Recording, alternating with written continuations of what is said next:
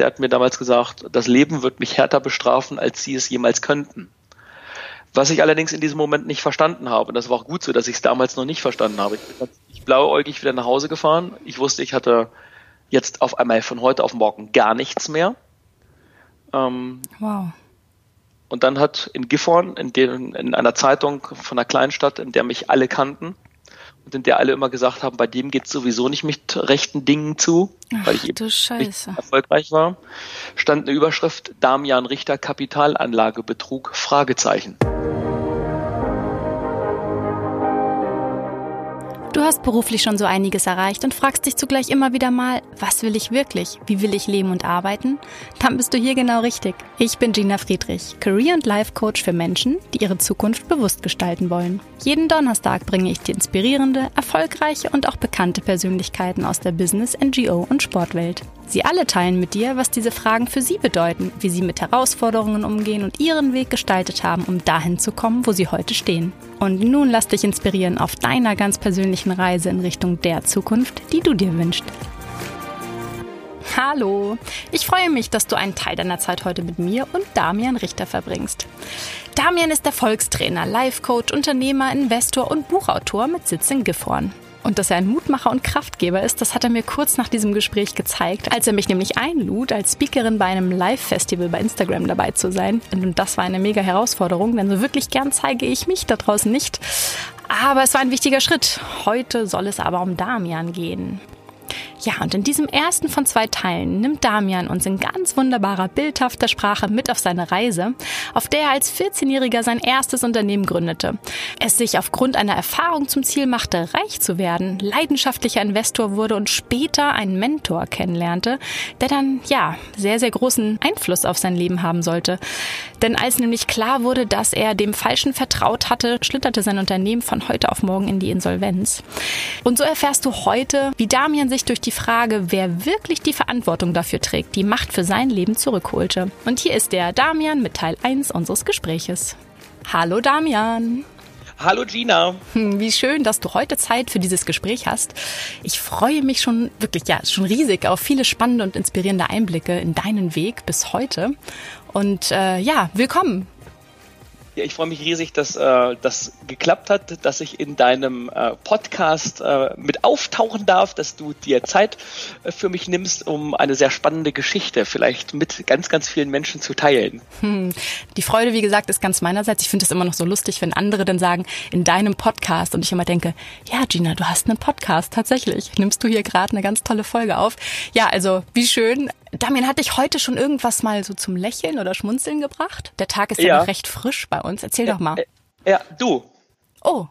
Du als, äh, du, als du in einem Moment äh, davon erzählt hast, äh, wie du erst äh, für eine Non-Profit-Organisation, nämlich eine Stiftung gearbeitet hast und dann erzählt hast, dass du deine ähm, Coaching-Ausbildung gemacht hast und äh, in diesem Moment hat sozusagen deine Stimme Feuer gefangen und man merkte richtig, dass du für dieses Thema leidenschaftlich brennst. Und das treibt mir dann tatsächlich äh, ganz, ganz schnell ein Lächeln ins Gesicht. Yay, jetzt siehst du nicht, wie ich mit knallrotem Kopf hier stehe. Ähm, Dankeschön. Dann, ich lache immer noch. Und ähm, ja, Damian, jetzt habe ich natürlich das große Glück, mit dir hier sprechen zu können. Und du hast ja nun auch einen ganz bunten Weg äh, bis heute hingelegt, kann man ja sagen.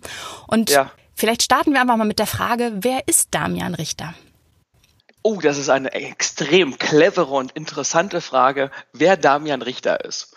Also vielleicht, ich glaube, die möchte ich gerne zweigeteilt beantworten. Auf der einen Seite würde ich sagen, wenn ich mich betrachte, dann bin ich ein Kerl, ich bin sozusagen der Partner einer ganz außergewöhnlichen jungen Dame. Ich bin Papa von zwei eigenen außergewöhnlichen Kiddies, äh, einer Geschenktochter, die in meinem Leben ist, weil wir in einer Patchwork-Partnerschaft ähm, leben. Ähm, ich bin Unternehmer und ich glaube das durch und durch, weil ich mit 14 Jahren schon angefangen habe. Ähm, ich bin ein Investor, der leidenschaftlich in Aktien investiert, in andere Unternehmen, in Startups und genauso gerne auch in Immobilien. Und ähm, vor allen Dingen bin ich aber je, bin ich vor allen Dingen jemand, der, der es liebt, Menschen ganz tief in die Augen zu schauen, um in ihnen etwas zu sehen, was sie selbst noch nicht in der Lage sind zu sehen. Und sie dann an die Hand zu nehmen, um um sie zu, sozusagen von dem, Nep in, von dem Nektar des Möglichen kosten zu lassen. Und das mache ich mit, äh, das ist das, was ich am allermeisten wirklich liebe.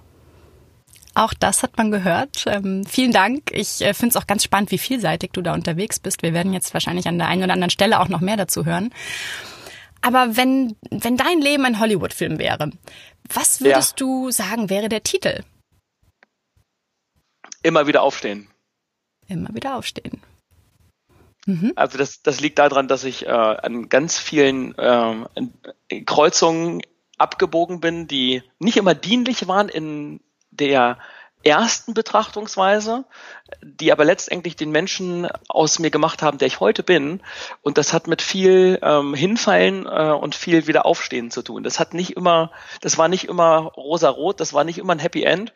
Das war äh, ging so weit, dass ich an einem Punkt war in meinem Leben, in dem ich so weit unten war, dass ich mir versucht habe, das Leben zu nehmen und das dann oh, Gott sei Dank auch, auch noch verkackt habe.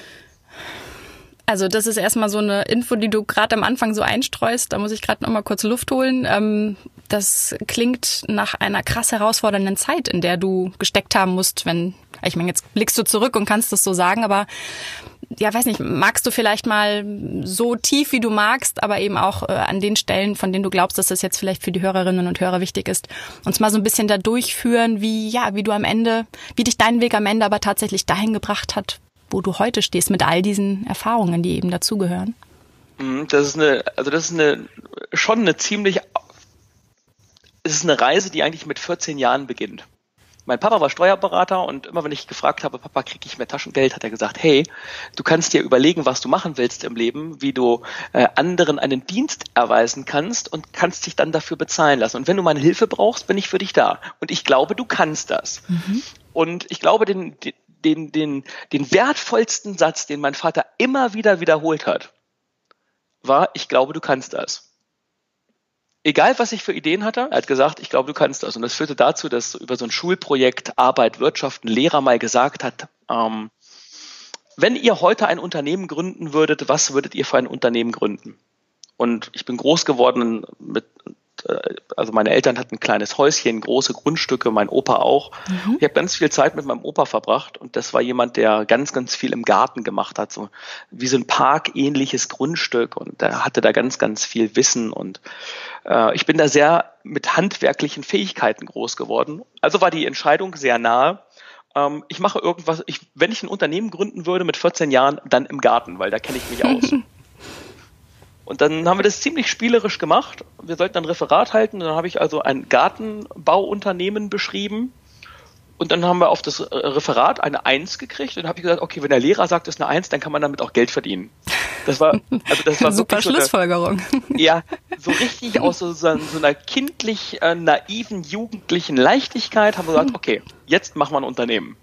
Und das habe ich dann mit meinem Tischnachbarn, meinem, auch meinem besten Freund damals in der Schule, dem Niki gemacht. Und dann hieß das Unternehmen Damian und Niki Gartendienstleistungen. Und dann waren wir einen Tag äh, nach der Schule bei meinem Vater, in der, wie gesagt, der ist Steuerberater in seiner Kanzlei und haben mit einem, einer alten Triumph Adler Schreibmaschine sozusagen unseren ersten Flyer versucht zu entwerfen, Ach. was sich dann sozusagen in eine äh, Nachtschicht äh, entwickeln sollte mit vielen äh, Bögen Papier, die wir, weil wir, ich hatte ja keine Erfahrung, wir haben uns immer wieder verschrieben. Auf jeden Fall wurde mit, mitten in der Nacht dann irgendwann unser unser Zettel fertig, auf dem dann draufsteht Damian und Niki Garten äh, Dienstleistungen und dann haben wir so eine Aufzählung gemacht, was wir machen, die Telefonnummer von meiner Mutter zu Hause. Damals gab es ja. ja noch keine Handys und E-Mails und so weiter. Und äh, dann haben wir das über das Matrizenabziehgerät von meinem Vater vervielfacht, so dass unsere weißen T-Shirts hinterher wie gebartigt aussahen. Dann sind wir mit unseren damals drei oder vierhundert Zetteln losgegangen und haben die bei uns im Ort verteilt. Und zwar überall dort, wo Menschen äh, große Autos hatten, große Häuser und große Gärten. Hm. Und dann gab es zwei, die sich tatsächlich mittags gemeldet haben. Und dann hatten wir einen Auftrag. Ist ja und verrückt. Dann, haben Gartenzäune gebaut und Rasen gesät und einen Teich ausgehoben und Bäume gefällt und also ganz, ganz abgefahrene Geschichten. Und das entwickelte sich dann immer weiter, so dass ich dann auf einmal fünf Mitarbeiter hatte, die alle aus meiner Klasse kamen und der Lehrer ganz stolz war, was nun aus seinem Projekt geworden ist. Und ich gelernt habe, dass es dann einen ganz, ganz großen Vorteil bringt, wenn man selbst Ideen hat und andere Menschen dazu bewegen kann, an dieser Idee mitzumachen, also Mitarbeiter. Mhm. Und dann habe ich mich über letztendlich um immer mehr Aufträge bemüht. Ähm, das hat auch ganz gut funktioniert. Und dann hatte ich mehr Geld, als ich damals eigentlich als Jugendlicher brauchte. Und dann habe ich meinem Vater die Frage gestellt, weil ich das in einer Zeitung damals mal gelesen hatte. Da gibt es die äh, Aktien und Börse und man kann mit Geld Geld verdienen. Und dann habe ich ihn gefragt, Papa, sag mal, wie geht das mit dem Investieren? Da hat mein Vater damals was extrem Ehrliches gesagt. Er hat gesagt, da hat er selbst gar keine Ahnung von. Er kann mir erklären, wie Steuern funktionieren, aber nicht, wie man investiert. Aber ich sollte mal zu meinem Onkel gehen, der war damals im Vorstand bei Mercedes in der Nutzfahrzeugsparte. Ähm, der hat immer solche Ideen und der macht sowas. Und dann habe ich den angerufen und der hat mich dann eingeladen zu einem Vortrag damals von André Costolani im Maritim in Frankfurt. Und dann jetzt musst du dir vorstellen. Wie alt warst du da? Damals war ich 14,5 Jahre alt. Also tatsächlich ging es alles so flott. Also das war. Das, das ging ganz schnell. Also ich war dann ich, Anfang 14, äh, also im Frühjahr, nach meinem 14. Geburtstag, ich habe im Dezember Geburtstag, hatten wir dieses, diese Gartendienstleistung dann, als es schön draußen wurde und die Gärten gemacht werden mussten, gegründet. Und dann hatte ich zwei Monate später schon diese fünf, ich sag jetzt mal Mitarbeiter, also die mhm. Freunde aus meiner Klasse. Ja, und dann haben wir da, das war alles mit Spiel, Spaß, Spannung. Mhm. Und dann war ich also so 14,5, ja, vielleicht 14 äh, drei Viertel und äh, bin also mit einem knallgelben Rucksack, einer knallgelben Jacke, einer zerrissenen Jeans und Turnschuhen nach Frankfurt gefahren und ich war, ich sag das jetzt mal sehr salopp, wie so ein kleiner Heimscheißer. Also meine Eltern haben mich mal versucht, bei den Pfadfindern unterzubringen. Das war immer ein Drama, weil ich immer Heimweh hatte und die mussten mich dann abholen nach einer Nacht. Und die, die Landkreisgrenzen von, von Gifhorn Stadt zu verlassen, war für mich schon äh, die große weite Welt. Verstehe. Und wir waren auch nicht so oft im Urlaub als, also mit meinen Eltern, als ich Kind war und Jugendlicher. Also ich habe nicht so viel gesehen damals. Und dann habe ich also zugesagt, dass ich alleine mit dem Zug nach Frankfurt fahre. Das war schon spannend. Respekt bis ich dann genau ja da beim Portier im Maritim angucke und gesagt habe, ich möchte bei Mercedes auf die Veranstaltung mit André Costolani. Und das war damals gerade so jemand, der in, auch in Deutschland als Aktienguru so ein bisschen die Runde machte. Das war mhm. aber alles noch in den Anfängen seiner Zeit von ihm. Und äh, dann stand ich da also und dann hatte ich mich der Portier angeguckt und hat nur gesagt, naja, wissen Sie, Herr Richter, da wollen Sie bestimmt nicht hin. Und wenn man das kennt, das Maritim in Frankfurt da an der Messe, dann gibt es unten den Portier und dann gibt es oben so, da gibt so eine Rolltreppe hoch auf so eine riesige Glasempore. Und äh, dann habe ich da, also stand ich da und der wollte mich nicht reinlassen und ich hatte auch gar kein offizielles Ticket, weil ich ja wusste, mein Onkel ist da und der wird mich schon in Empfang hm. nehmen. Ich kam gar nicht so weit. Und dann habe ich dem, dem Portier einfach gesagt, wissen Sie, entweder Sie lassen mich jetzt rein oder ich fange einfach laut an zu, an zu schreien. Und dann hat er mich ziemlich entgeistert angeguckt und in diesem Moment hat mein Onkel dann von der Empore oben runtergerufen, hey Damian, da unten, alles klar? Dann habe ich den Portier ganz böse angeguckt, habe gesagt, sehen Sie? Dann habe ich nur gerufen, ja, hier ist alles klar, ich komme. Dann habe ich gemerkt, dass ich sozusagen der einzig, äh, äh, sozusagen das einzig unpassende Element in dieser gesamten Veranstaltung war, denn die hatten alle schwarze Anzüge, weiße Hemden und Krawatten an. Ich sehe dich gerade mit diesem gelben Rucksack jetzt vor mir in der genau. Runde. Ich, ich, ich, ich, als Paradiesvogel da drin. Herrlich. Aber mein Onkel hatte das ziemlich locker kommuniziert. Ähm, und ja, dann habe ich da drei Tage mit denen verbringen dürfen und war völlig fasziniert, dass jemand total leidenschaftlich von dem Thema Kapitalmarkt und Aktien gesprochen hat. Also sowas Leidenschaftliches habe ich in der Tat dann sehr selten äh, überhaupt bei Menschen wieder gesehen. Mhm.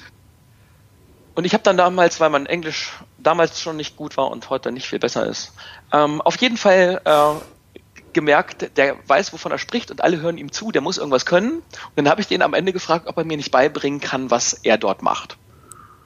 Also ich bin echt beeindruckt auch von diesem Selbstbewusstsein. Ne? Ich frage mich gerade, ob da wirklich dieser Satz, den du von deinem Vater noch erwähnt hast, dieses, äh, ich glaube, du kannst das. Also ist das etwas, was dir da wirklich so viel Kraft gegeben hat, in so Momenten dann auch so, ja, also so selbstbewusst. Ich meine, ich habe nur gerade überlegt, wie das für mich war. Also, wie erklärst du dir, dass du da so cool warst und so mutig also in dem Alter also schon? Ich glaube, ich glaube, ich war weder cool noch mutig, sondern ich war so ein total verpickelter Jugendlicher irgendwie, der mit sich selbst überhaupt nicht im Reinen war und eigentlich auch erschüchtern. Doch ich hatte, Spannend. ich hatte in mir so ein, so ein brennendes Verlangen. Ich wollte im Leben reich werden. Also das hat mit einer Erfahrung zu tun, als ich sechs war. Und ähm, dort haben wir das Weihnachtsfest zusammen mit meinem besten Freund gefeiert und wir haben uns beide den gleichen Wunschzettel geschrieben. Und äh, damals gab es diese Bonanza-Fahrräder mit so dicken Ballonreifen und so einer langen Sitzbank. Ich weiß nicht, ob du die, ob du sowas kennst. Tatsächlich habe ich die Podcast-Folge von dir gehört, in der du auch genau davon erzählst und schmunzel jetzt auch gerade schon, ähm, auch wenn ich ein Tränchen im Auge hatte, als ich äh, sie weiterhörte. Ähm, genau, aber ich habe dieses Fahrrad vor Augen. Ja, auf jeden Fall haben wir das gleiche bestellt und er hat eins bekommen zu Weihnachten an unserem gemeinsamen Weihnachten und ich eben nicht. Meine Eltern waren damals nicht so gut situiert und da hat mein Vater mir dann auch damals erklärt, dass er sich das gerade, weil er hat seine Kanzlei gerade gegründet und äh, er konnte sich das einfach nicht leisten und das habe ich damals gar nicht verstanden. Ich habe nur verstanden, dass mir das der Weihnachtsmann also meine Wünsche nicht erfüllt. Hm. Dann bin ich rausgerannt und habe gesagt, Weihnachtsmann, wenn du das nicht machst, dann werde ich alles dafür tun, dass ich reich werde und mir all meine Wünsche, Wünsche selbst äh, erfüllen kann. Mhm. Und das war für mich damals als kleinen Jungen, glaube ich, eine sehr prägende Erfahrung, in der ich, man kann vielleicht sagen, sogar aus einem Aspekt der Rebellion in diesen Weg hineingefunden habe, um die Rebellion aber in der Folge loszulassen, sondern mich einfach einem großen Ziel zu verschreiben. Ich wollte einfach finanziell, also reich werden. Ich wollte, ich wollte reich werden. Und nun standst du da vor so einem Finanzexperten-Guru und hattest die ja. Chance, den einfach mal für dich und, zu gewinnen. Genau, und wenn du mich fragst, Rucksack. war ich damals so selbstbewusst, war ich überhaupt nicht, sondern ich habe den wirklich wie so ein kleiner Junge einfach gefragt, äh, also ich habe ihm irgendwie erklärt, dass ich das toll finde, was er macht, dass ich noch nicht so viel verstanden habe und ob er nicht Lust hat, mir das tiefer beizubringen. Und dann hat er da gesagt, er überlegt sich das. Dann habe ich ihm auf eine Serviette die Telefonnummer von meiner Mutter, also von meinen Eltern zu Hause aufgeschrieben. Und ein paar Wochen später hat er sich gemeldet. Und dann hat er mir erklärt, welche Bücher ich lesen sollte und wie das losging. Ja, und dann, dann nahm das äh, irgendwie alles relativ schnell seinen Lauf. Ich musste dann, es gab ja keine Online-Broker und nix. Hm. Ich musste mit meinem Vater zur Bank und der musste alles unterschreiben. Und dann waren wir bei der Sparkasse. Äh, ich weiß noch, das war so ein sehr behäbiger alter Herr, der dort die Aktiengeschäfte abgewickelt hat. Und ich mochte den nicht und der mochte mich nicht. Und ähm, dann hat mein Vater mir einen ganzen Stapel von Orderaufträgen unterschrieben und die habe ich immer aus seinem Büro dann zur Sparkasse gefaxt.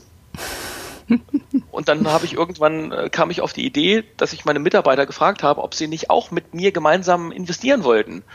Und dann habe ich gesagt, alles was da rauskommt, das teilen wir uns einfach. Ich mache die Arbeit und ihr könnt euer Kapital zur Verfügung stellen. Das war dann tatsächlich so, wir hatten dann irgendwann einen Aktienclub und das wurde immer größer und dann habe ich das in der Schule vorgestellt und dann haben Klassenkameraden mit investiert und dann hat mein, äh, mein Klassenlehrer schon angefangen, Geld bei mir zu investieren. Das sorgte natürlich in Mathe für äh, eine leichte Verbesserung meiner Schulnoten.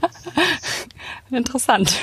Ja, äh, also das war alles ganz, ganz spiel, äh, spielerisch und das wurde dann auch alles äh, größer. Ich habe dann eigentlich alles am Kapitalmarkt gehandelt, was man handeln konnte. Äh, habe auch ganz viel Geld verloren dabei immer mal wieder, aber auch immer mehr wieder gewonnen, als ich verloren habe. Also ich habe gelernt, dass man im Leben auch erst einmal etwas einzahlen darf, damit hinterher noch mehr rauskommt und dass es nicht nur den geraden Weg zu Vermögen gibt, sondern dass manchmal ein Verlust dazugehört, um überhaupt dann weiter in, zu investieren, richtig zu investieren, um dann eben auch wieder mehr in die eigene Richtung fließen zu lassen.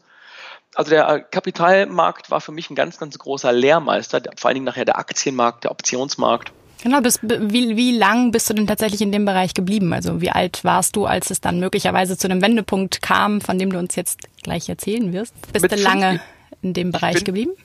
Ja, ich habe dann, also das war ja alles so spielerisch nebenbei.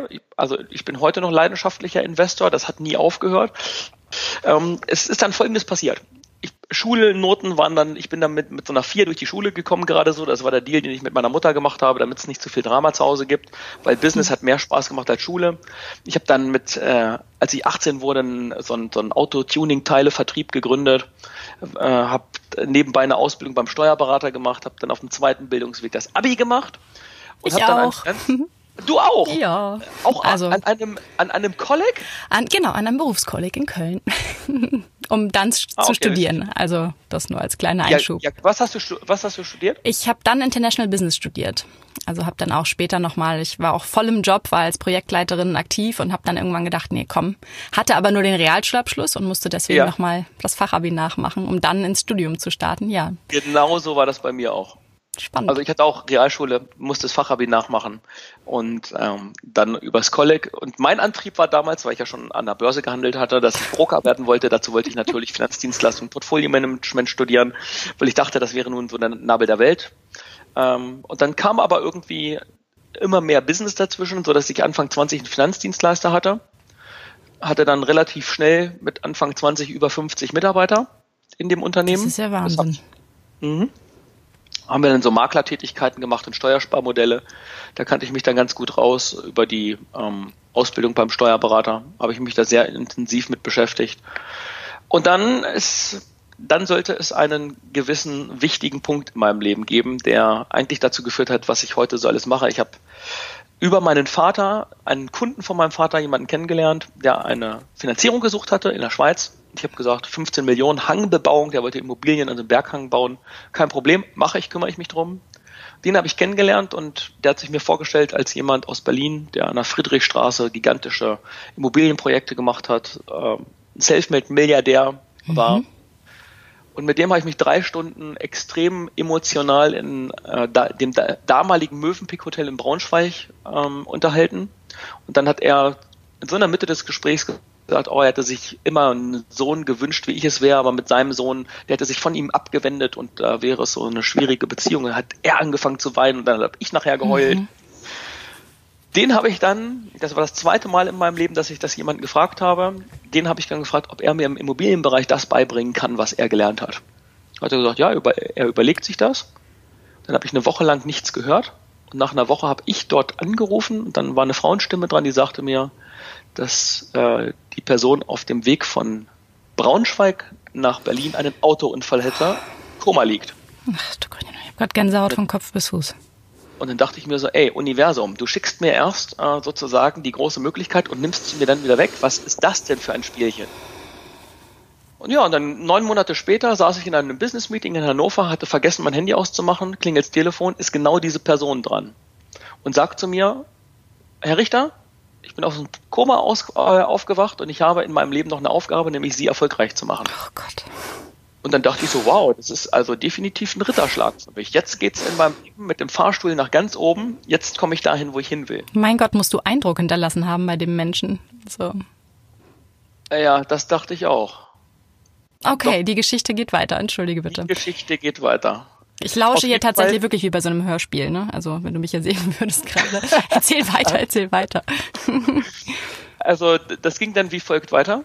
Und zwar, ich kürze das alles ein bisschen ab. Ich hatte ein paar Monate später hatten wir verschiedene Aktiengesellschaften in der Schweiz gegründet, weil er sich dort gut auskannte und das zigmal gemacht hat.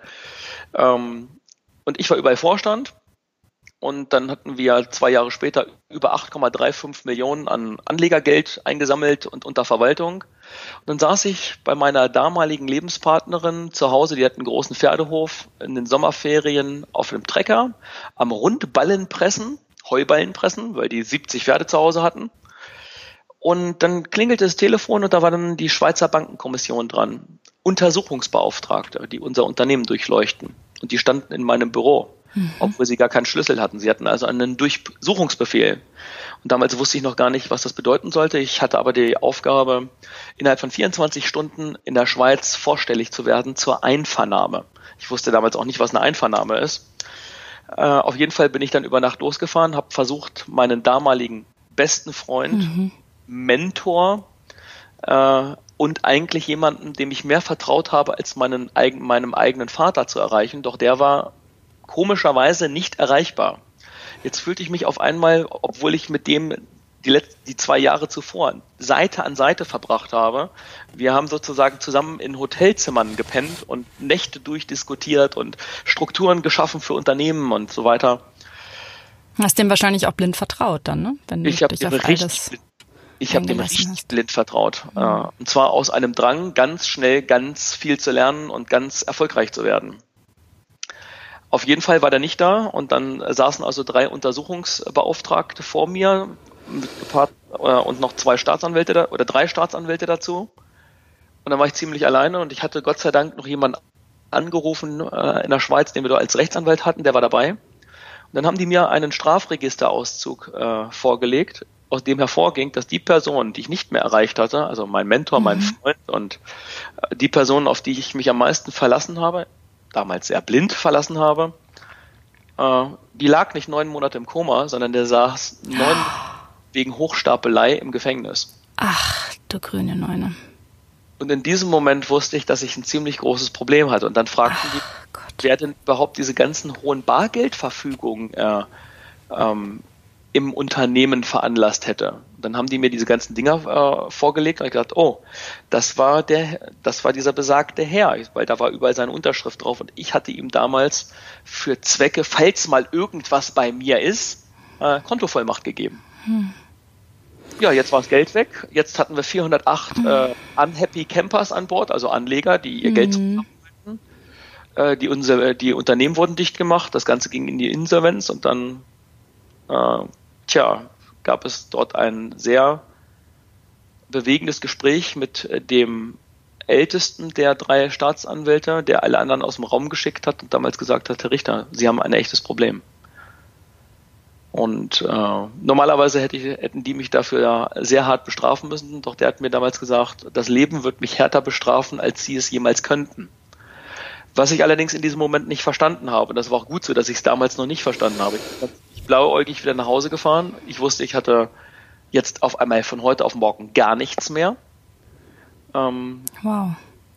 Und dann hat in Gifhorn, in, den, in einer Zeitung von einer Kleinstadt, in der mich alle kannten und in der alle immer gesagt haben, bei dem geht es sowieso nicht mit rechten Dingen zu, weil ich du Scheiße. erfolgreich war, stand eine Überschrift Damian Richter Kapitalanlagebetrug Fragezeichen.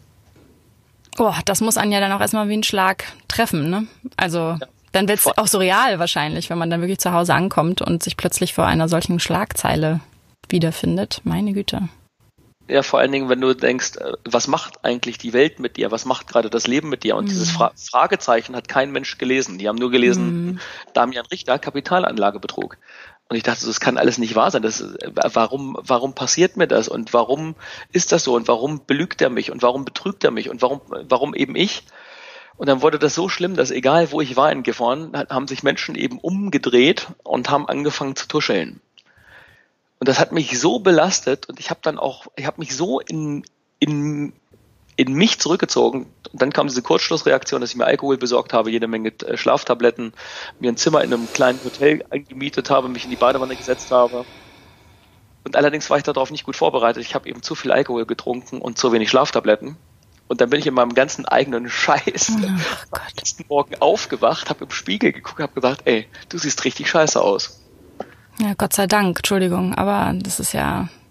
Ich meine, jetzt reden wir heute und ich weiß, was du alles noch auf die Beine gestellt hast, aber also ich finde es ganz schlimm, wenn jemand so verzweifelt sein muss und trotzdem hat das Leben das andere, noch andere Pläne mit dir gehabt? Das Leben hatte definitiv was ganz, ganz anderes vor. Ich wusste damals nicht was. Ich hatte dann eine Freundin, die mir, mit der ich gesprochen hatte und die mir immer wieder bohrenderweise eine echt unverschämt freche Frage gestellt hat in meinem Zustand. Sie hat mir die Frage gestellt, Damian, könnte es sein, ähm, nee, sie hat gefragt, Damian, wer trägt denn wirklich die Verantwortung für dieses ganze Drama? Ich habe natürlich die ganze Zeit immer gesagt, er war's, er war's, er war's, er hat das gemacht, er hat mich belogen, mhm. betrogen, er hat das Geld genommen und so weiter. Und die hat mich von Woche zu Woche immer mit dieser gleichen Frage äh, konfrontiert. Ich habe sie am Anfang dafür gehasst, dass sie es gemacht hat. Doch irgendwann hat sie dann mit einem ganz breitem Lächeln gefragt, Damian, mal ganz ehrlich, ich frage dich da schon seit ein paar Wochen. Wer trägt denn wirklich die Verantwortung für dieses ganze Drama? Und dann, ich kann ja nicht sagen, warum oder wieso, aber auf jeden Fall war es der richtige Moment, da habe ich überlegt und dachte so, scheiße. Als wenn sie mich ertappt hätte. Wie in mhm. wie in der Schule, wenn du weißt, kriegst, einer hat eine schlechte, äh, schlechte Note, du machst das Schulheft auf, siehst die schlechte Note und machst es ganz schnell wieder zu, mhm. um es wegzupacken, damit es keiner mitkriegt. Ja, und auch sich selbst das einzugestehen, ne? Ja, scheiße. Ich ja. eben, trage eben genauso Schuld oder beziehungsweise jetzt mal die Schuldfrage außen vor, aber dass du eben auch einen Teil dazu beigetragen hast, dass es dazu, dazu kommen konnte und sich das aber auch selbst nochmal sagen zu müssen, ist ja auch erstmal hart wahrscheinlich. Das war, ja, vor allen Dingen sie hat es nicht gesagt. Sie wusste es sowieso mhm. die ganze Zeit.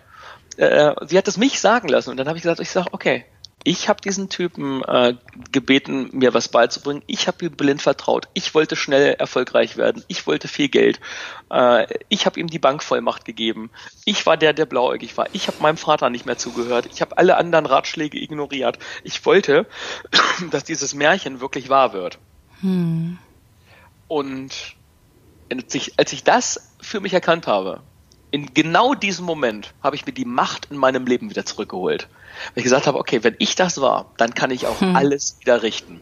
Wenn ich dieses Drama äh, äh, kreieren konnte, muss ich nur herausfinden, was gibt es in mir drin, was dazu geführt hat, dass ich dieses Drama brauchte. Und wenn ich das heile, dann kann ich durchstarten. Hast du das für dich alleine hinbekommen, also diesen Hebel Nein. Was hat dir dann, oder wer hat dir geholfen dabei, das tatsächlich so reflektiert dann als eine, ja, als eine Motivation oder ja, als Energie zu nutzen für all das, was du dir danach vorgenommen hast? Also dieses Gefühl, dass ich mir die, dass ich, dass ich, dass ich gemerkt habe, ey, das habe ich kreiert und ich kann das auch wieder gerade ziehen, das kam ziemlich schnell von mir. Ich hatte aber, ich wusste aber nicht, ich hatte, ich hatte so eine Ahnung, dass ich gegen irgend sowas wie universelle Gesetzmäßigkeiten verstoßen haben musste. Ich hatte da schon mal von gehört. Ich habe eine spirituelle Mama, die sich viel mit äh, bestimmten Themen äh, Kabbalah und ach was es so alles gibt und morphischen Feldern und äh, äh, beschäftigt hatte. Da wollte ich immer nichts von wissen. Und sie hatte damals auch schon zu, äh, ziemlich früh mal orakelt, Damian, irgendwann wirst du auch, wirst auch du dich damit beschäftigen. Hm. Und dann habe ich mir, habe ich äh, mich hingesetzt, habe gesagt, okay, wer sind die erfolgreichsten Menschen, die es auf diesem Planeten gibt? Und wie kann ich mit ihnen sprechen, um herauszufinden, wie sie ihren Erfolg kreiert haben? Dann bin ich ziemlich schnell bei Tony Robbins gelandet, dem ich dann einen sehr, sehr langen Brief geschrieben habe, der mich dann in die USA eingeladen hat, um äh, ein paar Wochen mit ihm äh, mhm. zu verbringen. Äh, über ihn habe ich den HFEK damals, einen kanadischen Trainer, kennengelernt. Ähm, über ihn dann dann also dann kam gab es so eine so eine Verkettung von einfach Menschen, bei denen ich war und die ich wie in dieser kindlichen Naivität von damals mit 14 Jahren oder 15 Jahren gefragt habe, okay, erzählt mir was, wie seid ihr erfolgreich geworden, ähm, wie hat es für euch funktioniert und was glaubst du, warum habe ich dieses Drama für mich kreiert? Den zweiten Teil dieses Interviews gibt es dann in der nächsten deutschsprachigen Folge am 18. Juni. Tja, und wenn du dich jetzt gerade selbst in einer beruflichen Veränderungsphase befindest und dich vielleicht fragst, was will ich wirklich, dann unterstütze ich dich gern als Career- und Life-Coach beim Finden deines individuellen Weges. Persönlich in Düsseldorf, aber auch bundesweit online oder telefonisch. Melde dich hierfür einfach für ein kostenfreies Erstgespräch unter coaching at gina-friedrich.com. Ich freue mich auf dich. Viele Grüße.